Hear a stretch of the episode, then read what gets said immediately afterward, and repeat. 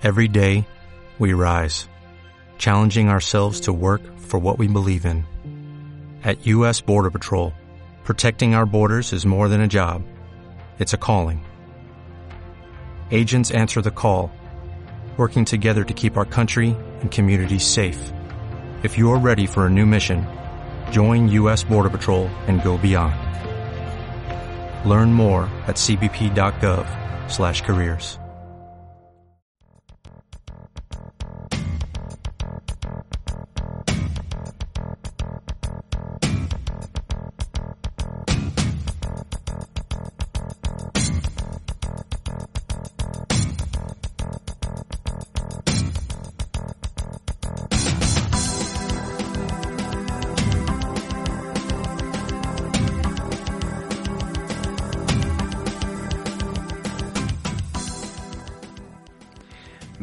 Una semana más a Retro Bytes.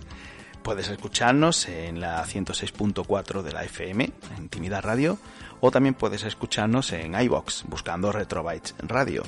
Bueno, pues me presento, soy Vitinillo, Victorio Pareja. Empiezo yo presentándome porque aquí siempre se me olvida. siempre empiezo a presentar, presentar y luego nunca me acuerdo de presentarme a mí mismo. Y estamos aquí con Alfonso. Hola, muy buenas tardes. Y con Marta. Hola, buenas tardes. Bueno, y también tenemos a alguien de público. A ver si puede hacer suficiente ruido. A ver, público. Bueno, eh. a ver, realmente sí, lo confieso, lo hemos cogido así de la que habíamos dicho. Te damos un bocadillo si sube arriba. y bueno, todavía no se lo hemos dado. todavía no se lo hemos dado, pero bueno, se, te lo daremos, ¿eh? Te lo daremos. Bueno, pues hoy no, hoy vamos a presentar una saga de juegos muy, muy especial. Me, bueno, va a decir Marta qué juego es. El Doom. El Doom. ¿A qué juego empezaste tú jugando? Doom 2. Al Doom 2, yo también empecé con el Doom 2. Alfonso. Yo no, yo empecé un poquito antes. Por, aquí, fuera. fuera. Mira, la, la puerta, la puerta allí, conforme sale. Vamos a ver, es un juegazo y realmente es un juego que definió los juegos de primera persona que, que hoy disfrutamos, porque fue el que marcó unas pautas, unas reglas, y aunque hubo juegos anteriores, ese fue el que lo modernizó prácticamente. Pero bueno, os vamos a dejar con la primera melodía de la primera fase. Y ahora cuando termine y nos terminemos de, vamos, terminemos de preparar el bocadillo aquí a nuestro espectador, pues volvemos. Venga, hasta ahora.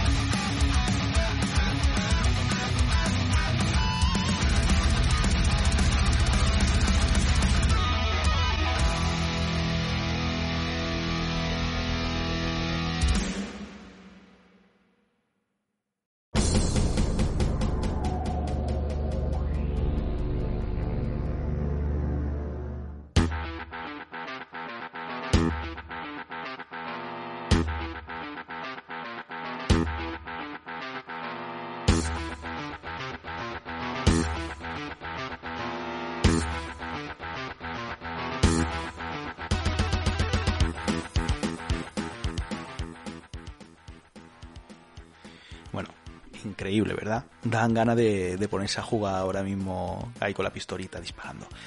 Bueno, eh, tenemos que decir que este juego no sería nada sin dos de los más grandes programadores que, que ha existido. Uno es John Carmack y el otro es John Romero. Eh, Alfonso, ¿qué nos puede decir de John Carmack? Pues de John Carmack eh, puedo decir que es una persona impresionante. Mm, o sea, es buenísimo como programador, pero sin embargo tiene un, un trasfondo que choca un poco y es porque eh, resulta que él de joven estuvo en un correccional. De hecho, lo evaluaron psiquiátricamente para ver si, si estaba bien de la cabeza. Porque a mí tampoco. Bueno, a mí no, no, habla de él, habla de él. Hablemos de mí en otro momento. bueno, como te estaba diciendo, que cuando tenía 14 años, eh, junto con otros chavales, robaron ordenadores de un instituto. Unos cuantos Apple II. Pero los robaron mm, creando explosivos y volando a las ventanas. Vamos, lo típico de un instituto de hoy en día. Lo que pasa es que ha adelantado su tiempo. Luego lo, lo, tuvieron haciendo como servicios sociales o en un hogar de acogida o algo así durante un año y ya cuando salió pues le compraron un ordenador y ya se puso a programar y, y ya se metió a estudiar programación y tal. Y pues empezó a trabajar en una compañía de ordenadores llamada Softdisk, que fue donde conoció a su gran amigo John Romero. Y de él me ocupo, me ocupo yo ahora mismo. John Romero.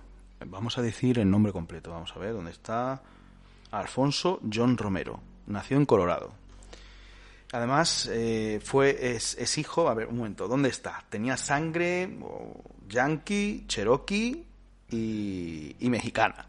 O sea, es, una mezcla ahí de, culturas. Eh, además, su madre le, dio a luz eh, seis semanas prematuramente, o sea, nació seis semanas prematuro. Y eh, bueno, sus padres se habían conocido unos meses antes. El padre era mm, trabajaba para el ejército, eh, creo que era reparando neveras o algo así. Y eh, bueno, su vida es parecida a la de John Calma, un bicho raro, entre comillas, un programador de esto de, de libro, con poco, poca relación social y demás y sobre todo muy apasionado a lo, que es el terror. Yo creo que es la chispa que complementó a Karma. Karma muy buen programador y este muy buen guionista y, diseñador, por así decirlo. Aunque los dos eran programadores, ojo. Pues bueno, eh, como dices, se conocieron en una empresa y ahí formaron el dúo que, dio vida a grandes juegos. Eh, porque mm, eh, hablemos que antes de Doom eh, estuvieron desarrollando lo que era Wolfenstein 3D. Sí, incluso antes de eso, la serie de juegos Commander King. Exactamente. ellos, en la empresa esta en la que se conocieron, pues empezaron a desarrollar eh, algunos juegos, Commander King entre ellos, y pues llegado el momento decidieron irse de donde estaban y fundar y de software entre los dos. Exactamente.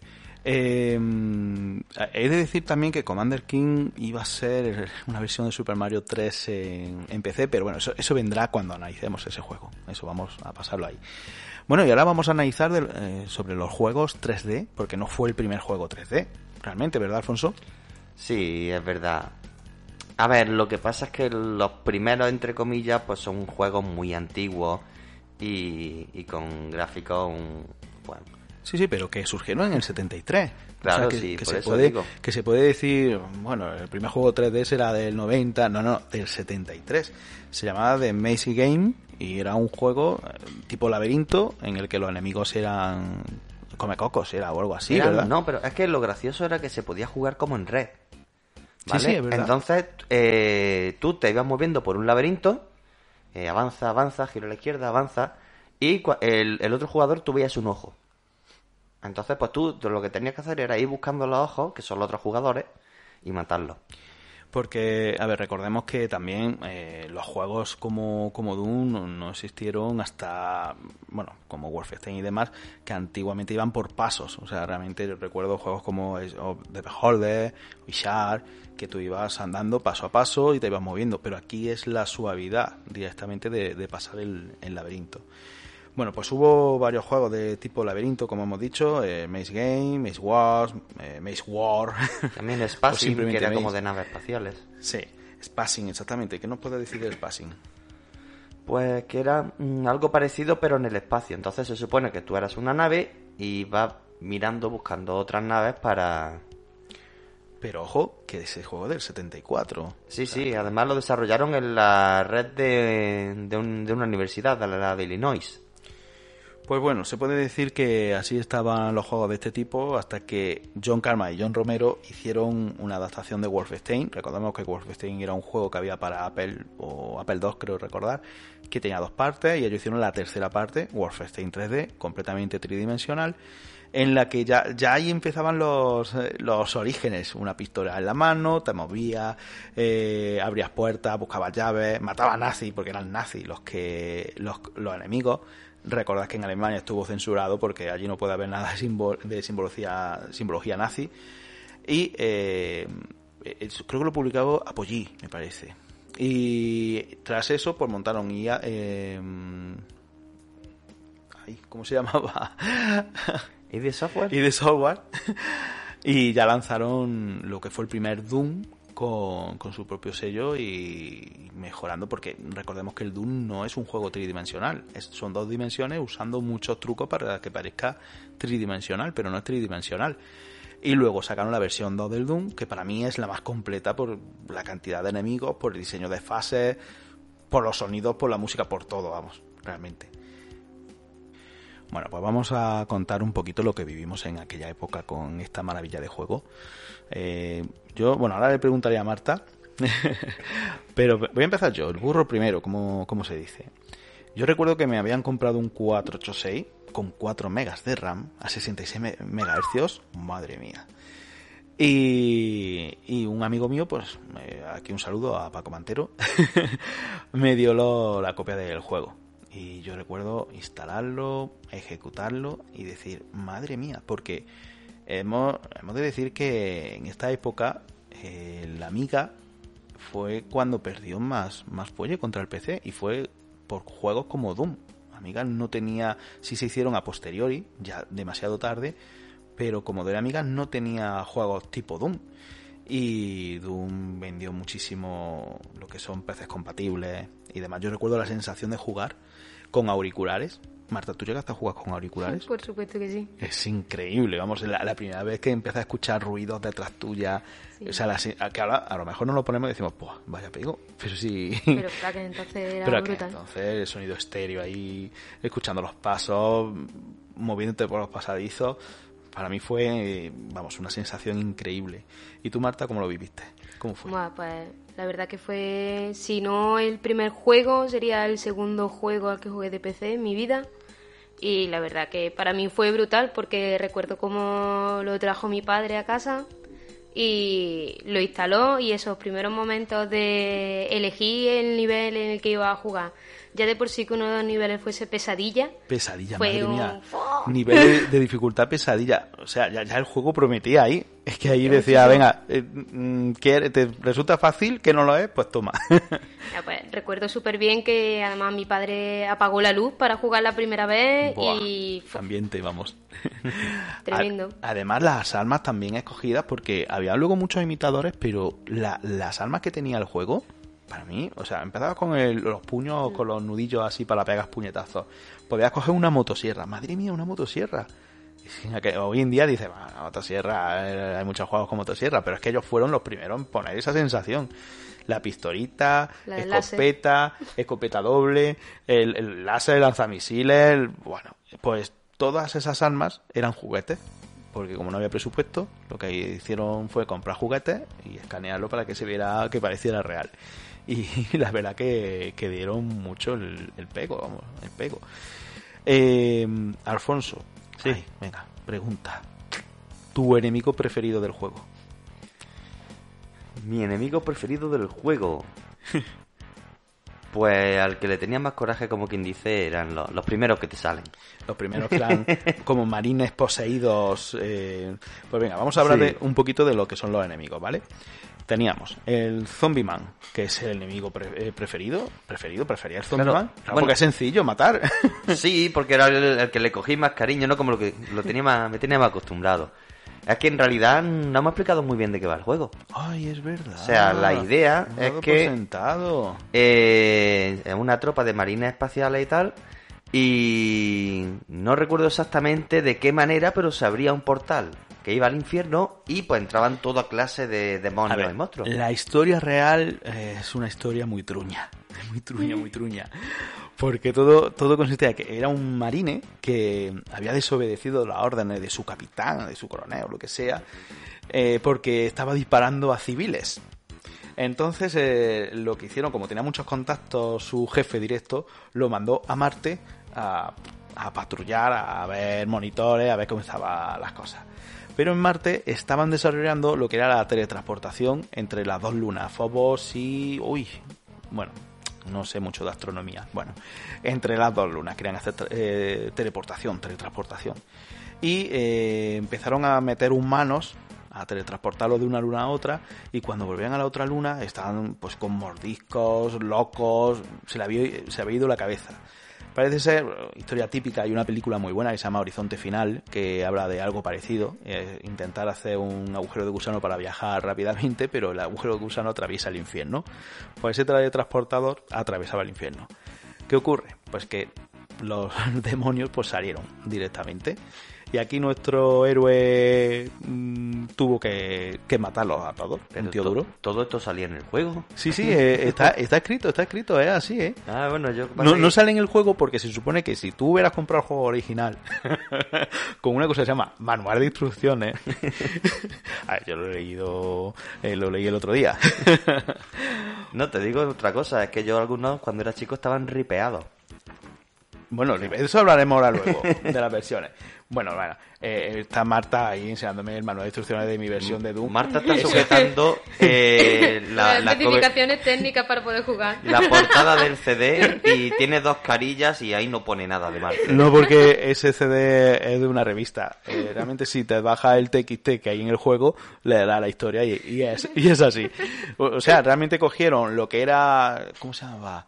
El, ay, ay, ¿cómo era? Perseguido, la película Perseguido de Arnold Schwarzenegger, muy famosa en la época en la que un policía evitaba que matasen a manifestantes y lo degradaban, lo metían en un programa de televisión. Es algo parecido a eso. Además le sumamos lo que es algo como posesión infernal con los demonios, las dimensiones y demás. Y ahí sale Doom directamente. Querían hacer un juego de miedo, pero tecnológico. Y ahí lo mezclaron. Eh, la versión, bueno, Doom 1 se, era en, en Marte, Doom 2 en la, la Tierra. Porque mm, había un agujero que se metía y aparecía en la Tierra. Y la Tierra había sido invadida. Y, y esa escena, bueno, iba a decir la escena final. Me callo, no quiero hacer spoiler. No quiero hacer spoiler. Bueno, pues que no haya jugado ya, que es del 94 el juego, como Bueno. para... ya no hay spoiler. Bueno, hombre. no voy a decir nada de cierto conejito que sale al final. No voy a decir nada. Si te interesa, búscalo en internet o juégalo tú. No voy a decir nada.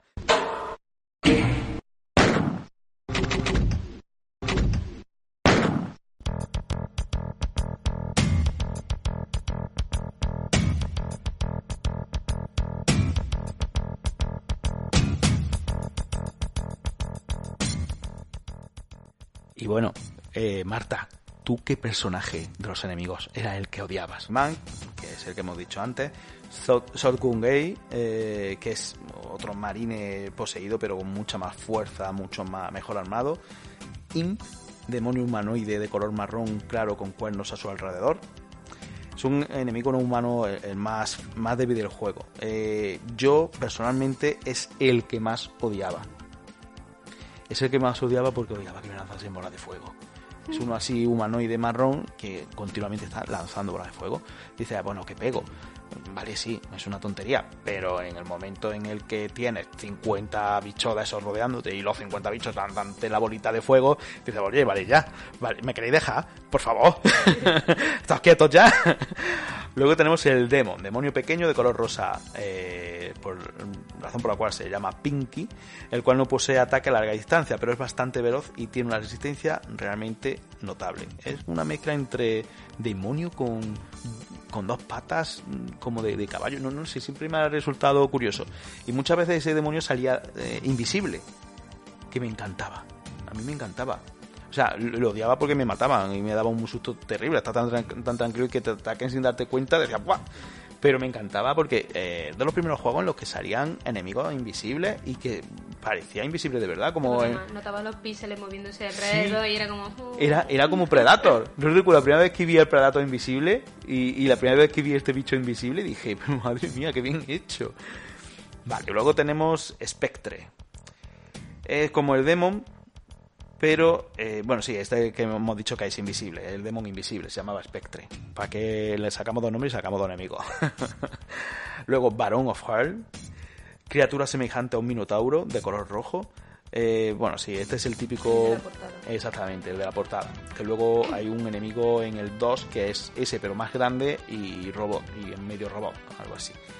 Eh, Los Soul, eh, cráneo con cuernos envuelto en llamas, se desplaza mediante el vuelo. Este también me daba cosilla, este porque como era salían muchos y tenías que estar apuntando, disparando, cargándote cada uno, estorbaba. Más que más que atacarte era por el estorbo que, que hacías. Sí, más o menos igual de puñetero que el que te comentaba antes. Sí. Que el que te lanzaba calaveras ardiendo. Exactamente, esas calaveras ardiendo son, son estos. Eh, eh, Cacodemon, demonio esférico volador de un solo ojo, este es el que tú dices. Es el que se parece a un Beholder. Exactamente, pero la gente dice que es una copia del Beholder, Beholder de John and Dragon, el que, el que no lo conozca, una criatura de, de Dragon y mazmorra y demás. una saga muy buena de juegos de rol europeo. Es, bueno, europeo no, es americano. Bueno, sí, pero se llamaba rol europeo, ¿no? Este tipo de... No, no, es americano, olvídate. Es juego de rol, juego de rol. Está el japonés, que es una cosa, pero este es juego de rol. Y em, dicen que, se parece a Beholder, pero no es una copia de Beholder, es una copia de otro monstruo de, de dragones y mazmorra. Y espera que te lo digo ahora mismo.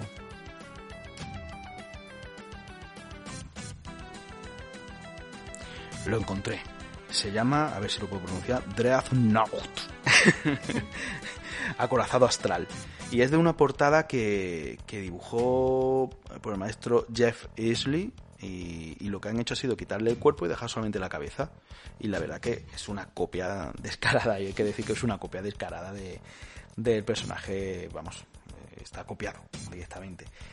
Eh, luego está el Cyberdemon, que es el Minotauro que hablamos antes, pero Cyber, lo que he dicho antes, con partes metálicas y, demás. Y luego el Spider Masterman, eh, que es una araña cerebro con medio robot, medio araña. Bueno, la verdad que los personajes son están muy bien hechos, ¿eh? Sí, una araña con patas mecánicas y, si no recuerdo mal, como un cerebro. es como, como el cerebro de las tortugas ninja que estaba dentro del cuerpo ese, pues lo metes en una estructura como con forma de araña y lo pones gigante. Eso es. Y, la verdad que, que unos enemigos muy bien, muy bien cuidados, una arma muy bien elegida y luego una cosa muy interesante que no se había hecho en la, en la época. Y es que el archivo del juego, de datos, se podía editar. Y dejaron que se pudiera editar. Y hubo gente que lo editó. Y de ahí sacamos mm, versiones increíbles como la versión de Alien, en la que los sonidos son de Alien, monstruo de Alien, y una versión que le va a gustar mucho a Marta y que lo va a comentar ella. En mi caso, mi padre trajo, además me acuerdo en disco de tres y medio, una versión, pero con el doblaje de Chiquito de la Calzada. ¡Hardcore! y me acuerdo de mi padre persiguiéndome por el pasillo en plan de coña, diciéndome, te vas a pupita. la verdad, la verdad que, eh, que en ese entonces permitieran que editase el juego, hicieras tus propias versiones. Y lo mejor también, crear tus propios niveles del juego fue algo que no se había hecho nunca, nunca antes. Y hasta tal punto que hay maestros que editaban niveles increíbles. E incluso John Romero, no sé si fue el año pasado o el anterior, por el aniversario de la creación del Doom, hizo una versión, unos niveles nuevos. Se llama Sigil, S-I, un 6 y L. Y dicen que es muy, muy, muy, muy difícil. Y además con todo el arte de Romero. Porque es que Romero era un artista creando los niveles los niveles del Doom, si no lo llega a ser por Romero, yo creo que no sería el mismo juego. Porque es que era miedo eh, y acción. Lástima que se peleasen entre ellos, porque podrían haber hecho juegos increíbles. Sí, bueno, y John Carmack también, a él le gusta mucho compartir, es muy entusiasta del software libre. De hecho, el código fuente de Doom y de Wolfenstein 3D lo liberó para que la gente pudiera verlo y editarlo y tal. Exactamente, en el 90. Primero hizo una versión propia, propietaria, o sea, liberó el código fuente pero con un registro. Eh, creo que fue en el 90 y 95, 94, creo recordar. Pero en el 97 lo liberó como GNU, como licencia libre completamente. O sea, es algo... No, al revés. En el 97 lo, puso bajo una licencia propietaria, es decir, el código está aquí, pero la licencia es mía, no lo puede editar. Y en el 99 lo editó bajo licencia pública GNU, es decir, todo el mundo podía editar el código. Y no solamente el que pueda editar, el que puedas crear, sino que fue un juego que también marcó un antes y un después en el sentido de es un juego que se vendió en formato shareware, es decir, tú tenías, tú comprabas el primer nivel, comprabas no, perdón, era gratuito, el primer nivel podías jugar de forma gratuita y si te gustaba el juego, pues lo comprabas. Eso no se había hecho tampoco, se hacía, pero no tanto. Y luego además, eh, a pesar de ser un juego redondo que vendió muchísimo, también vendió el motor gráfico. Es decir, no solamente se limitaron a vender el juego, sino que también vendieron el motor gráfico para que otras empresas desarrollasen sus juegos con el mismo motor o con un motor modificado por ellos mismos. O sea, realmente es lo que tenemos hoy en día en, el mundo de los videojuegos.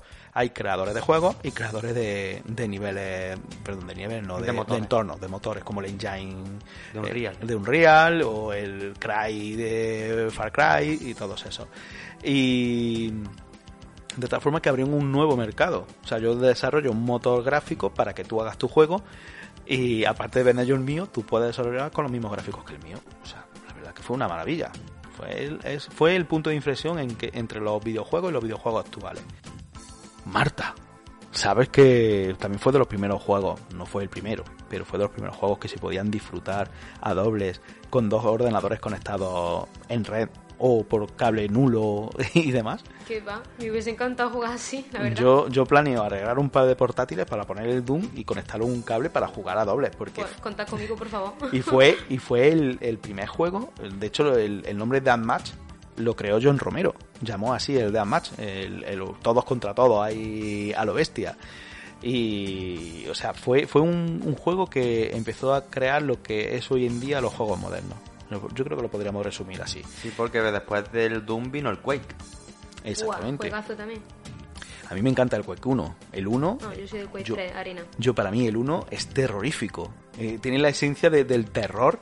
El Quake Arena. Eh, el Quake 2 ya era otra cosa. El Quake Arena era para multijugador 100%. Eh, yo me acuerdo de jugar en el ciber debajo de mi casa, el Quake 3 Arena. Pero estamos hablando del Doom. Volvamos al ¡Centrémonos!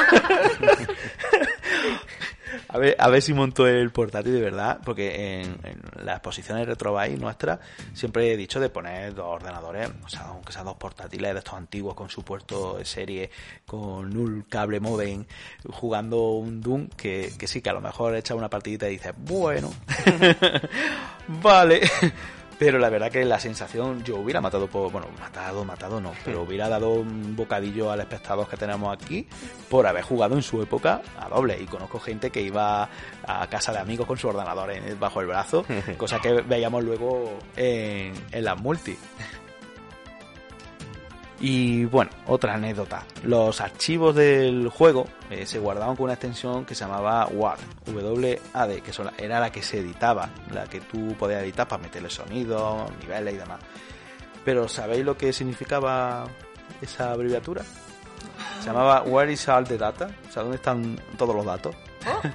o sea, es original como, como genios eh, frikis que, que eran estos, vamos. Otra cosa muy interesante sobre Doom es que ha sido portado a todo tipo de plataformas. Y de máquinas. Sí, sí, aunque, aunque sean máquinas que no están pensadas para hacer videojuegos.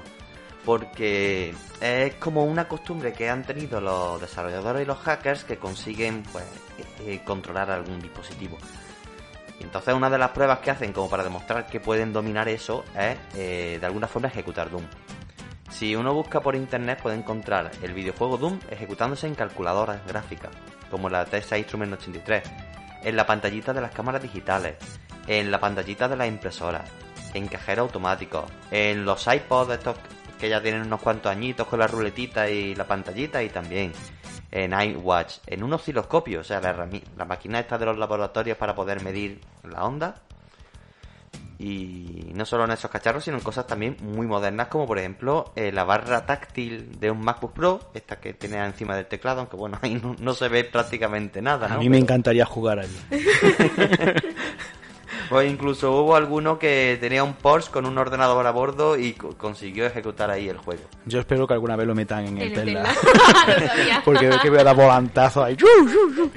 Y, la verdad que ha salido para todas las máquinas. O sea, mm, hay versiones de Doom para 3DO, para Atari Jaguar, Sega 32X, eh, para PlayStation, Super Nintendo, Sega Saturn, Nintendo 64, Game Boy Advance, Xbox, Xbox 360, PlayStation 3, Nintendo Switch, el NEC PC 9801 que no acordaréis, pero yo sí. hay versiones para todo y versiones también, hay sacaron versiones ya no oficiales pues para Spectrum, había una versión, o sea, es que como el código es libre, mm, se ha portado a muchas máquinas y a muchas plataformas. Yo recuerdo, Alfonso, ahora que lo has dicho, lo del cajero ejecutando el Doom, era una forma de, de, de hackear cajeros automático y pasabas por la calle y veías de repente el Doom ahí con la mano, con la mano y, los pegando tiros y demás. Era, era, es increíble. Y bueno, no todo es positivo. Realmente uh, hay leyenda negra, pero a ver, no me gusta hablar de esto porque mm, siempre hay personas locas que da igual lo que hagan, que, que van a hacer daño. Y se acusó de los crímenes de Columbine eh, porque jugaban algún. Luego se ha desmentido. A ver, lo tengo por aquí. Creo que luego se desmintió. Sí, yo, le, yo he leído que se desmintió, pero en su día decían que los, los protagonistas ¿no? de la masacre, porque jugaban mucho, que decían que eso era como el videojuego.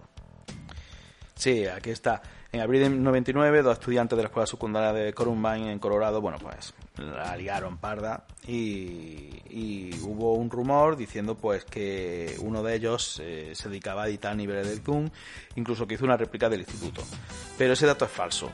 Directamente siempre leyenda negativa, hoy en día lo conocemos por los buros de Facebook que van surgiendo. Y eh, vamos a seguir con otro tipo de, curiosidades que, que no sean tan negativas. Realmente es un juego, es bastante sangriento, también hay que decirlo. Y, claro, y aparte el primero de ese tipo más o menos, ¿no? Sin contar lo anterior. Entonces, claro, cuando salió el videojuego, pues la gente se escandalizó. Claro, y además decían que era tan real que podía provocar que la gente se acostumbrase a matar, cosa que hoy en día se sabe que no. El que está loco pues lo hará, pero el que no está loco no lo va, no lo va a hacer. Pero hay muchas curiosidades. Por ejemplo, ¿sabéis de dónde viene eh, el nombre del juego Doom? ¿Por qué se llama Doom? Pues viene de una película de Tom Cruise que se llama El color del dinero. En esa película, eh, Tom Cruise sacaba su taco de billar y le decían, ¿qué es eso? Y decía, esto es Doom. Eh, Doom significa, para el que no lo sepa, como condenado, condenación, perdición, la muerte, algo así, es como es Doom. Y ellos se quedaron con esa frase y dijeron, uh, yo quiero hacer un juego que cuando diga esto es Doom. y por eso salió, salió se, pusieron, se puso ese nombre. Además, eh, se inspiró en una partida de rol que eh, cuando jugaban John Romero y John Karma. Eh, hubo una partida que le gustó bastante y ya editaron un poquito la partida. ¿De rol europeo? No, es europeo, es americano, dragones y mazmorras. Yo, a mí me suena la etiqueta rol europeo, ¿eh? yo esto lo tengo que consultar después porque... Existe el rol en general, que es dragones y mazmorras, el de mesa, y luego está el rol japonés, pero el rol japonés solamente para videojuegos. No es para pues yo fíjate lo que te digo, yo a mí me suena la etiqueta de rol europeo de hace muchísimo tiempo, de cuando, o sea, en las revistas salen estos juegos, y yo creo que podían ser los de las revistas que estuvieran... Que en vez de decir rol occidental frente a rol japonés, Sí. Dijeran rol europeo. Puede ser, o bien por eso, o por la botella de tequila que tiene en la mano. eso sería rol mexicano.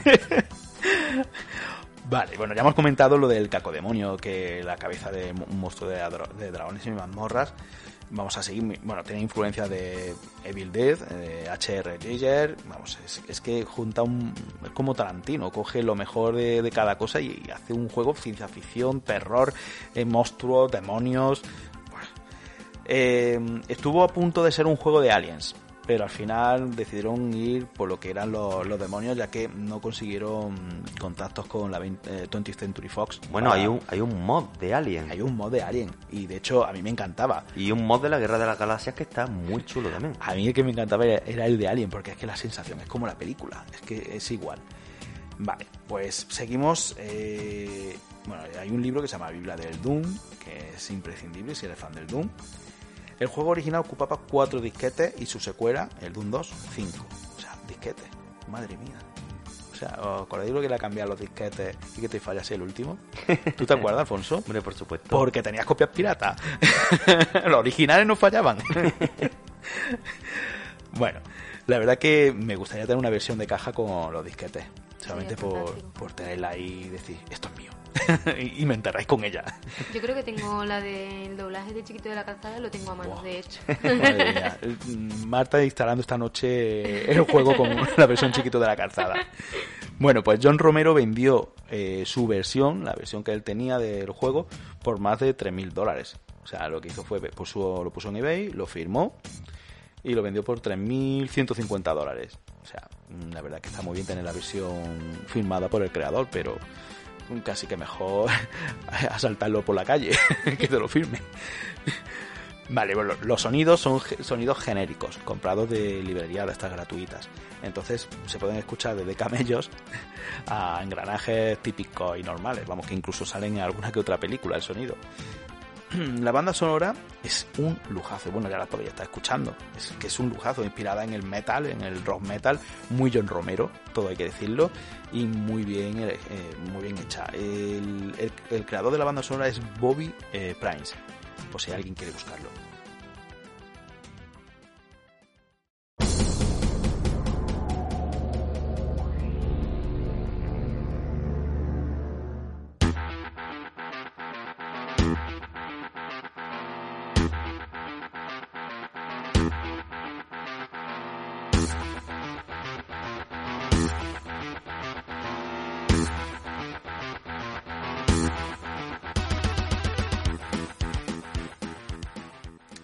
Lo que he comentado, pues, comenzó siendo shareware y tú te permitías hacer la compra del juego completo por 40 dólares.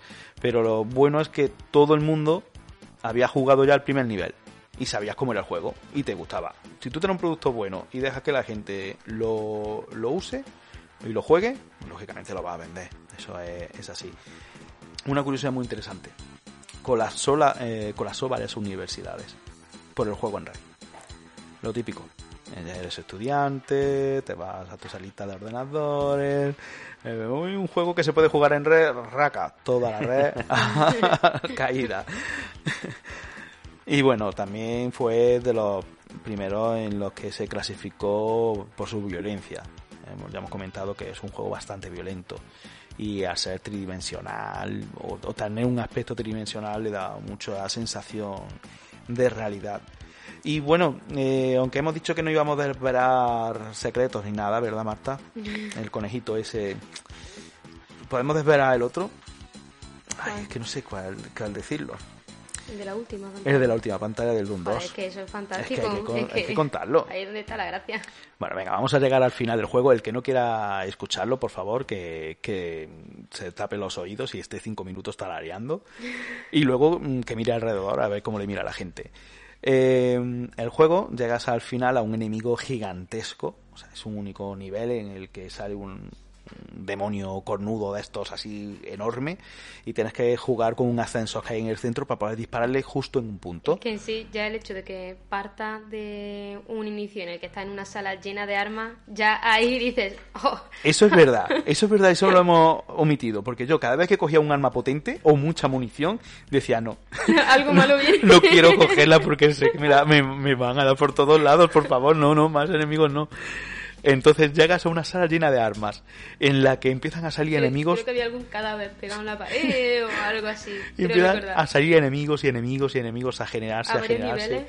Y tú tienes que jugar con un ascensor que sube y baja para poder disparar justo en un punto que es justo entre ceja y ceja del demonio para poder cargártelo. ¿Qué ocurre? Que luego hay jugadores como Alfonso, no como yo, sino como Alfonso, o jugadores que, que no son muy malos, son, son muy malos. Porque yo no, yo juego muy bien. Y, eh, y aquí vamos a hablar de, de tres palabras. Y el que es fan de Doom la, vas a- la va a reconocer. A ver, Marta. Y de DQD, Y de DQD, y de KFA, y de KFA, y de Clip. y de Clip. Y de, bueno, había muchas más. Pero, esa, esa, pero esas eran esenciales, es como el código Konami, y si eso queda grabado. Y DDQD daba inmortalidad, modo Dios. Además se le encendían los ojos al personaje. Increíble. Y DKFA daba todas las armas y toda la munición. Y creo que también los escudos daba también... No. no, eso no, solamente armas y munición. Y luego ID Clip te permitía atravesar paredes. Un arma de doble filo Buah, porque había muchas veces que te quedabas pillado en una pared que no andaba ya ni para adelante ni para atrás y tenías que cambiar el nivel. Es que cuando atravesaba una pared ya, que era el límite del juego, lo que hacía era que se repetía como la, la, escena así dando saltitos y tú, no, y tú te perdías. Entonces decía, uy, por aquí no voy a llegar a ningún lado, me iba a dar la vuelta. Te daba la vuelta, pero te equivocabas y seguía y al final te perdías. No sabías por dónde tirar. Tenías que mirar el mapa, ver dónde estabas, moverte, etcétera. Pero con este truco, al final del juego, y de clip, tú atravesabas la pared y atravesaba lo que era el donde estaba el monstruo. Sí, la cabeza esa de carnero. Y aparecía en un pasillo estrechito, estrechito, estrechito.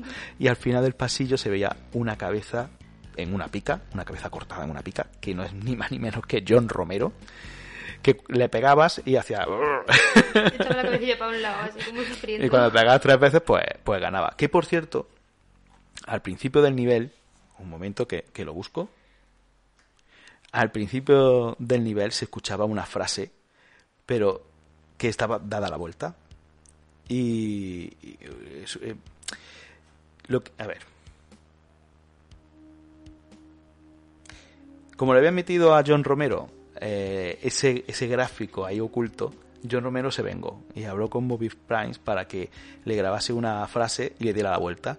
Entonces, al comenzar el nivel, se escucha una frase ininteligible porque está invertida, que dice algo así como, para ganar el juego debes matarme, John Romero.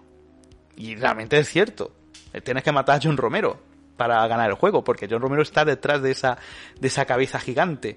Entonces, vamos, eh, típica broma ácida entre programadores, ¿verdad? Porque es que además la cabeza de John Romero es como si fuera un sensor, ¿vale? Porque tú cuando le disparas al monstruo, la explosión le llega a la cabeza y así es como sabe el juego si le estás dando o no.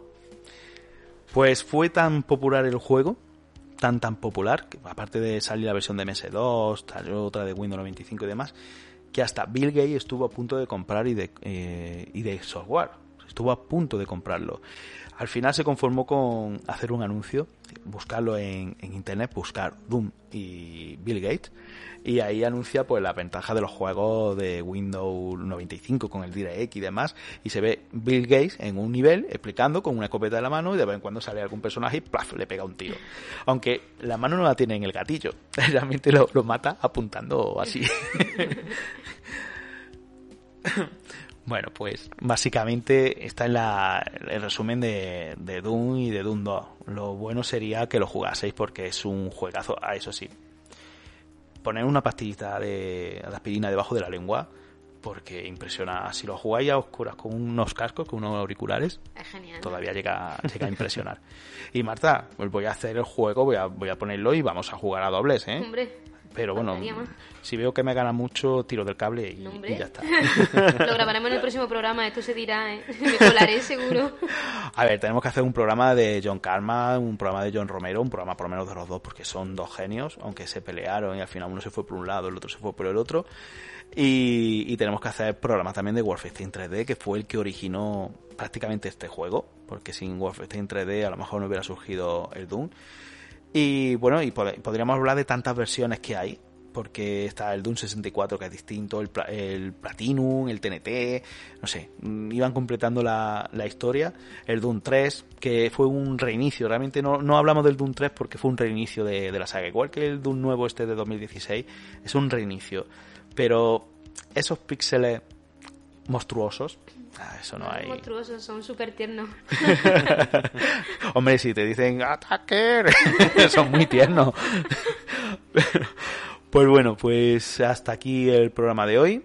Eh, ya sabes que nos podéis escuchar en Intimidad Radio en el 106.4 de la FM. No somos tan regulares como éramos antes, intentamos serlo, pero vamos a, dejarlo en un programa al mes para intentar reunirnos por lo menos entre nosotros y jugar. Y recordad que podéis vernos, eh, escucharnos también en iBox, eh, buscando Retrobytes. En, la, en la aplicación iBox y que podéis enviar vuestros comentarios a, a retrobytes.gmail.com eh, o conectarlo en nuestra página web retrobytes.org. Recordad, retrobytes con Y terminado en S, retrobites, pero con Y. pues muy bien, os dejamos aquí con la última melodía y os esperamos para el próximo programa. Adiós. Hasta luego. Hasta luego. El público. Luego.